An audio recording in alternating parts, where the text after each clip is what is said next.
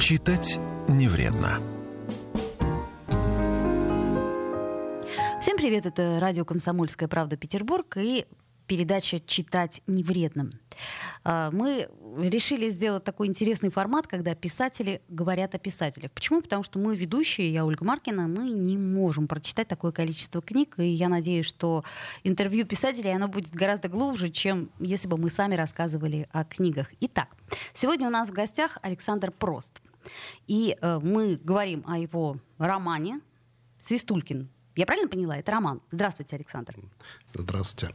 Ну, наверное, с точки зрения литературоведческой это сложно назвать романом. Но ну, теперь просто все книги большой формы называют роман. Совершенно так... справедливо. То есть, э, как жанр, это фантасмагория. Но об этом мы чуть позже поговорим. Я, кстати, вас поздравляю, потому что 3 февраля у нас стал известен длинный список э, премии «Национальный бестселлер», который э, ежегодно вручается, и будем надеяться, что книга окажется не только в шот-листе, но и в финале.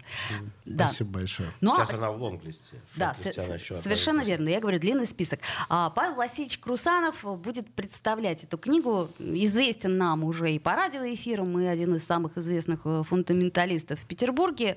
А также, насколько я понимаю, что книга эта вышла в издательстве «Лимбус Пресс» которое, да, собственно говоря, верно, ваше издательство. Да. Где я являюсь главным редактором. вот, и что меня э, э, сразу очень приятно удивило, то есть я никогда не читал прежде ни одной книги автора Александра Просто. Я не знаю, первая эта книга или не первая. В том-то и дело, что мне это имя тоже не знакомо, вот. поэтому хотелось бы познакомиться. И, и я, э, как, как редактор, когда я взялся читать, я был удивлен тем, что, собственно, этот текст представляет собой не какую-то там ступень ученичества, да, а что э, абсолютно готовый, э, выписавшийся писатель перед нами, да, который вот представляет а текст э, безумно интересный и по содержанию, и по, э, по форме исполнения, как это сделано. Вот, поскольку там э, действительно Александр сказал, что жанр здесь довольно сложно, сложно определить, потому что это такая, ну, какая-то очередная петербургская загадка, значит, э, загадка мистификация, как бы такая, да. Э, такие истории очень любил Курехин, как бы проворачивать в свое время. Да. Ну и если это говорить о петербургской мистификации, то, конечно, Фигль-Мигль.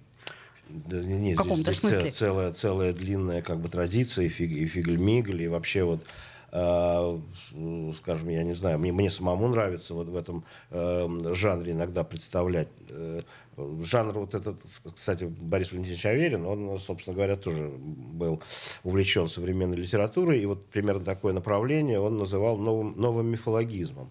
То есть, когда вот на ровном месте, казалось бы, да, а, творится э, новый миф, петербургский миф, да, который, ленинградский, скажем, миф, да, который э, вот вливается в этот контент уже э, петербургского текста да, э, mm в русской литературе.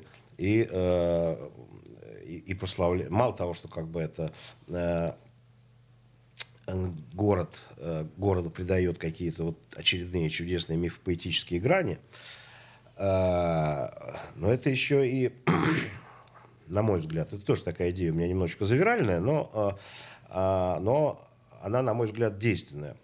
Э, вот, скажем, есть такое э, действительно литературоведческое понятие э, петербургский текст русской литературы академиком Топорова, значит, пред, предъявленное и в литературоведческий оборот введенное.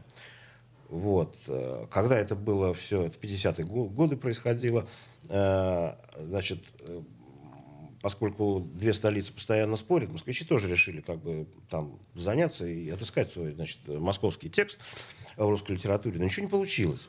А, потому что что такое а, петербургский текст в русской литературе? Это вот это мифопоэтическое пространство, когда топос сам, место – а, значит, отражается в чьем-то произведении. Как минимум скажем, Достоевский. Скажем, ну, Пушкин, там, да. да, там начнем уж с него, там, да, вот «Медный всадник», Конечно, «Бедный Евгений», да. бегающий там, угу. по Васильевскому острову, по этим улицам. И, и, и дальше уже, скажем, без учета Пушкина уже нельзя как бы видеть Петербург. Это вот, вот это целая, там, одна линза за другой, одно зеркало за другим, за другим, все это как бы отстраивается, отстраивается. И получается такая история. В Москве, казалось бы, тоже масса авторов, которые пишут про Москву, да, от, э, от, там, от Гелеровского, Островского, там, с, с звукопечеством и так далее. Но история такая, что москвичи, видимо, не очень любят свой город. Они постоянно перестраивают. И, и этот топос, он э, как бы отраженный у одного автора, он уже не действенен для другого. То есть ну, он уже Москва, она другого. полицентрична, а у нас все-таки все как-то очень классически. Мы, мы сейчас вернемся к книжке. Да. Вот, я просто хотел сказать, почему. Ну, вот, скажем, есть, э, есть это понятие петербургский текст русской литературы. А что, собственно говоря, это дает? Да? Вот если, э, если он есть, что это дает городу? Я в эту сторону немножечко размышлял. И э, первое, что приходит в голову, э, это то, что вот Петербург за 300 лет своего существования с небольшим, ну, взять, вот, скажем, все европейские столицы вот за последние 300 лет. Только Петербург э, и Лондон э, на, на их землю не ступала нога супостата. Ага. Ну, Лондон, потому что он э, там Ла-Маншем отгородился, там особая история. А все европейские столицы были под чужим сапогом, а, кроме Петербурга. Потому что вот эти золотые перья – это пространство так пришили в нашем сознании вот к, к, к русской культуре и сделали это, это место настолько неотчуждаемым, что невозможно представить. То есть кольцо блокады в свое время защитило этот город а, как вот, ангел-хранитель, как это не страшно на, на, на это дело.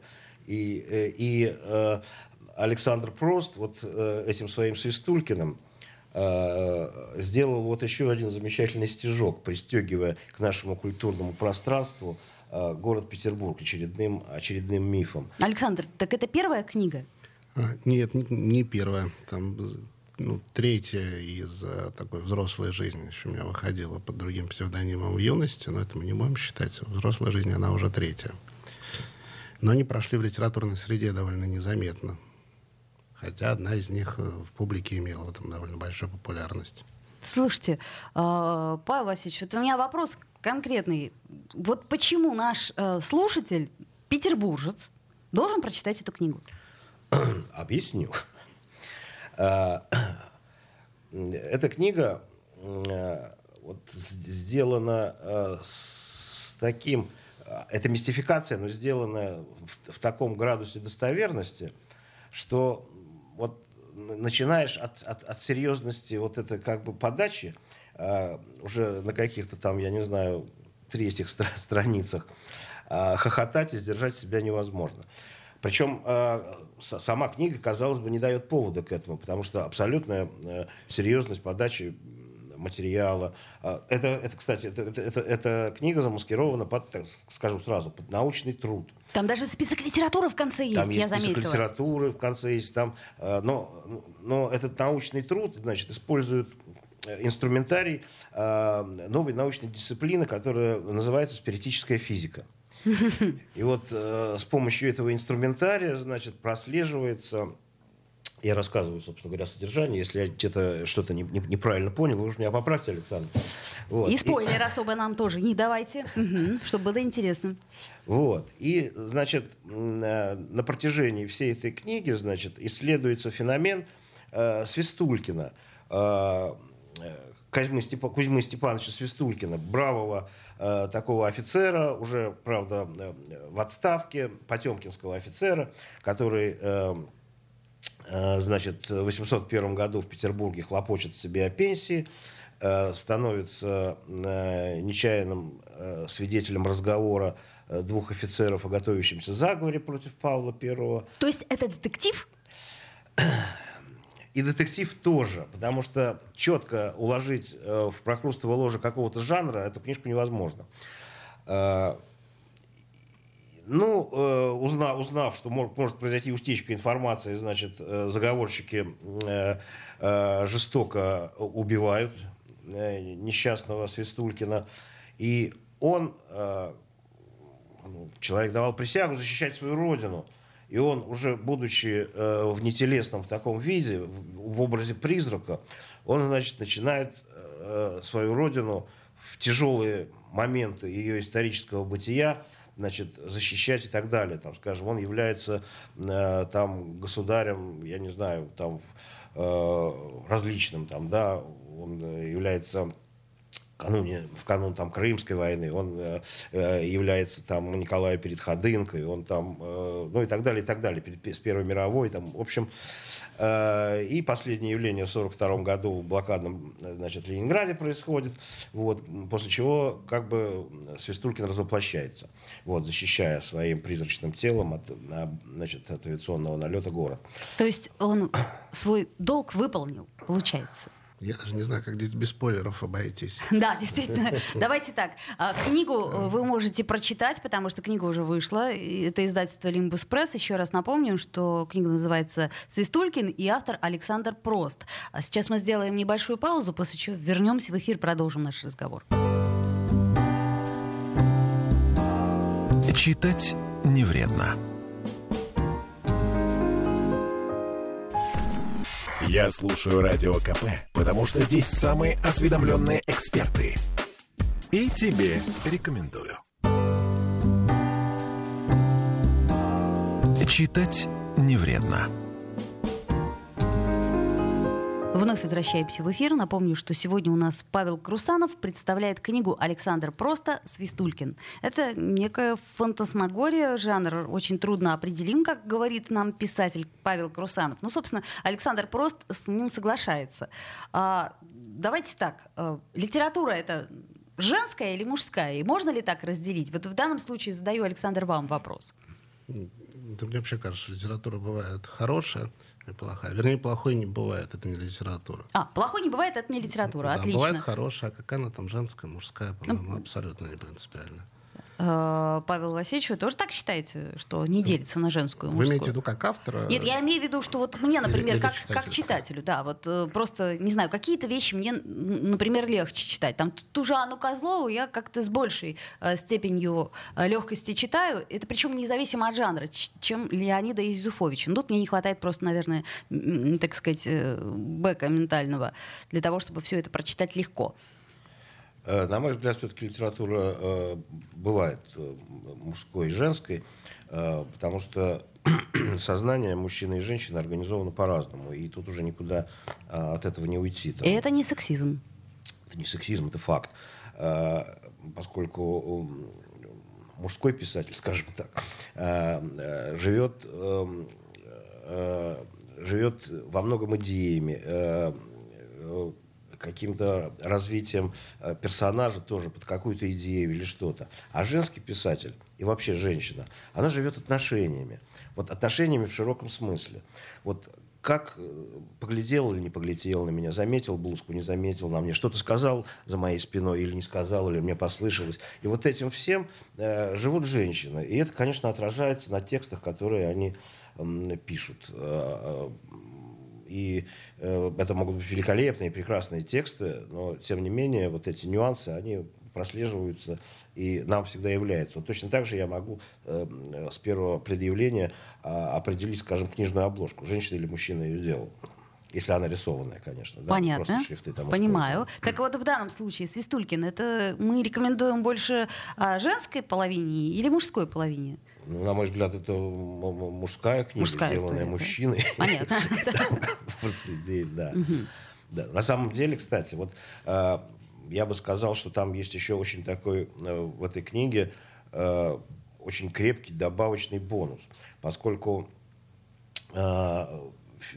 вся, вся, вся канва и все явление Свистулькина происходит на фоне конкретных исторических каких-то событий, то вот эти исторические события даны там очень авторитетно, и, э, и, и, и они подлинны, что самое главное. То есть в любом случае для читателя э, эта книга очень полезна тем, что он узнает очень много об истории. То есть это не там... сбивает с толку, как обычно бывает, а нет, наоборот? Нет, в данном... это, не, это не, ну, наоборот, в эти абсолютно угу точные, точнейшие реалии помещается э, фигура Свистулькина, что делает ее тоже очень серьезной и не, не, не подлежащей сомнению. Значит, вот.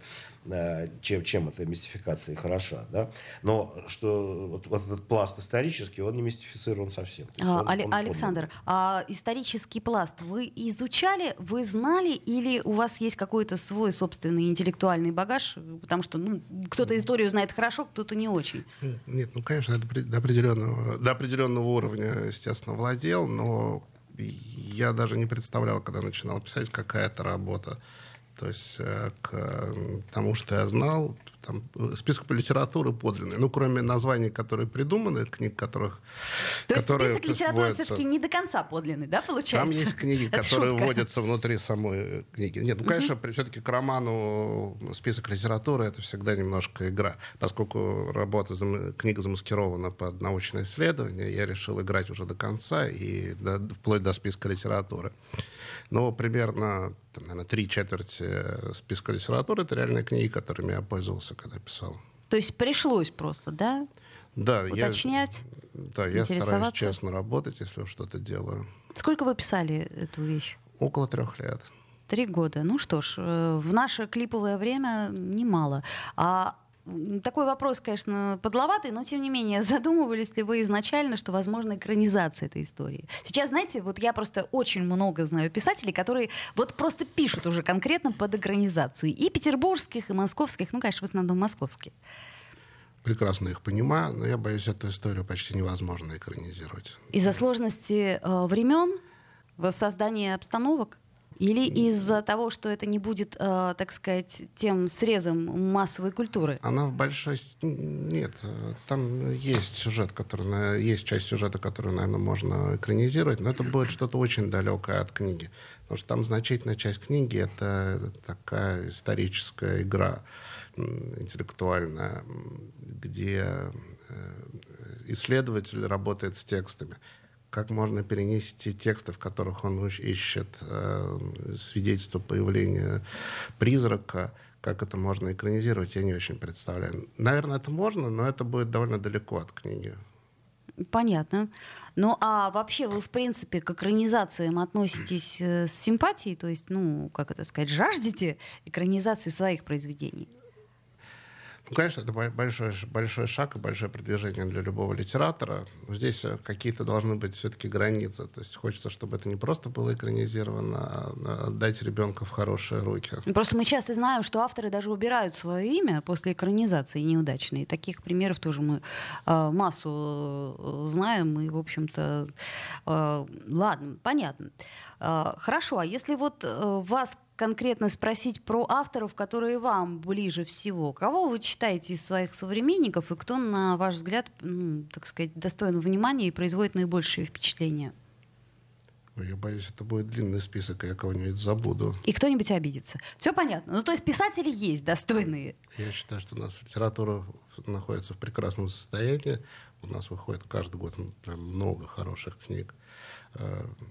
Проблема может быть, что они не очень доходят до читателя, не очень читателю интересно.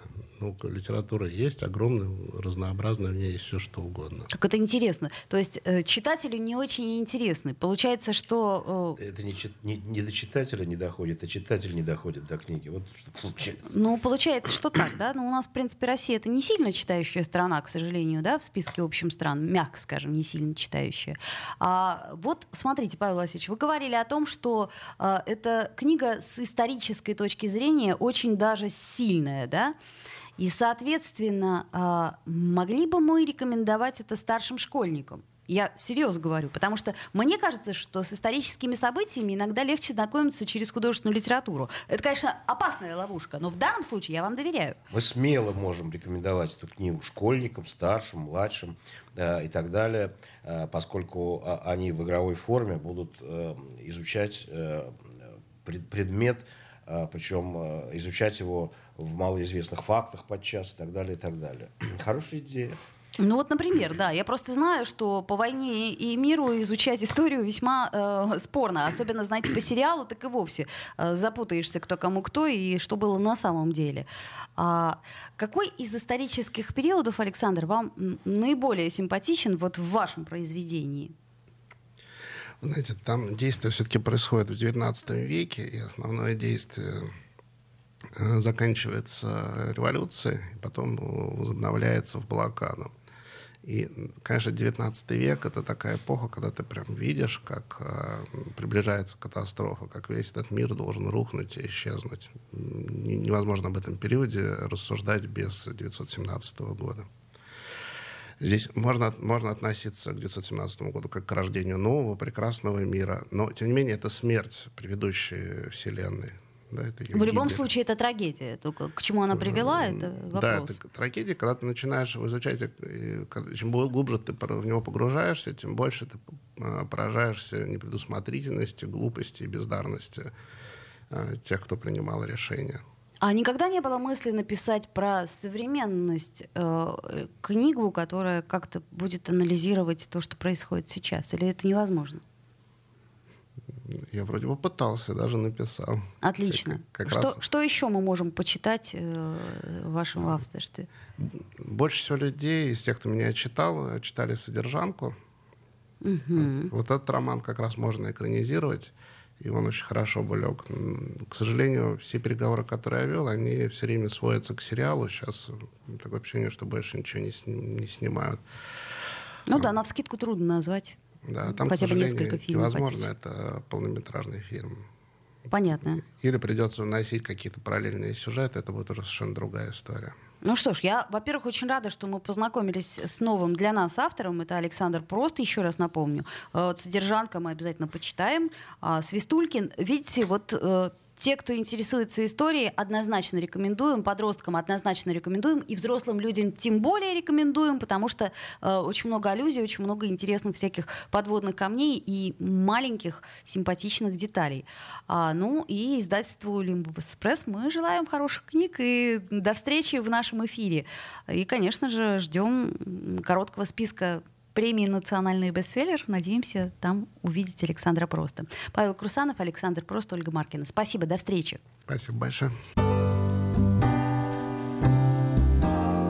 Читать не вредно.